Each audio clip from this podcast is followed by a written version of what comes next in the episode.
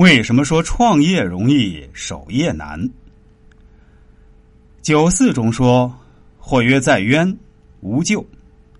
既然是龙，自然需要腾飞。所谓神龙见首不见尾，待在地上的龙最终将成为蛇。要腾飞，必须懂得退。如同毛总所说：今天我们大踏步的后退，是为了明天大踏步的前进。中国也有谚语。”忍一时风平浪静，退一步海阔天空。而更多现实中的人知进不知退。当中国股市突破六千点，依然有大量无知的人蜂拥而至。如今中国楼市已经存在供大于求，依然帝王频现。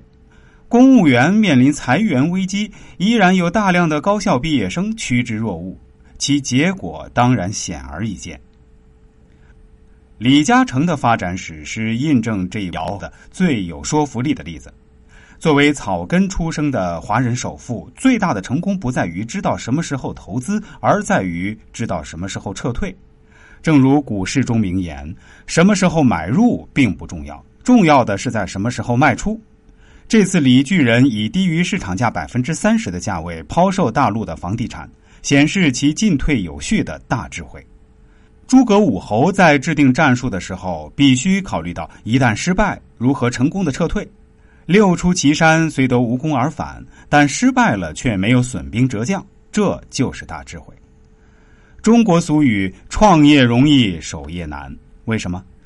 创业成功往往是因为市场环境较好，只要敢打敢拼，就能闯出一片天地；而守业就需要懂得防守，需要不断的否定自己。需要有烈火中涅槃的勇气。近二十年，中国大陆的经济高速发展，很多作坊式的企业主都获得了巨大的收益。很可惜，他们的好日子已经结束了。摆个地摊卖早点都能发财的时代，已经不可能重现。聪明者早已转型，由作坊转型为企业，打造核心产品，建立营销体系，完善内部管理系统，并打通上下游产业链。